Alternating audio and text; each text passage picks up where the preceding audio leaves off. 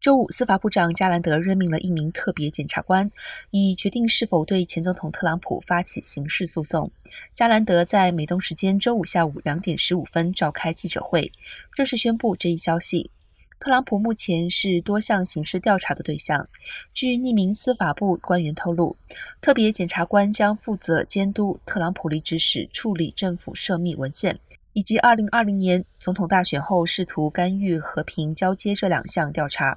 而在三天前，特朗普刚刚宣布将角逐二零二四年的总统大选，这也是过去五年来司法部第三次任命与特朗普调查相关的特别检察官。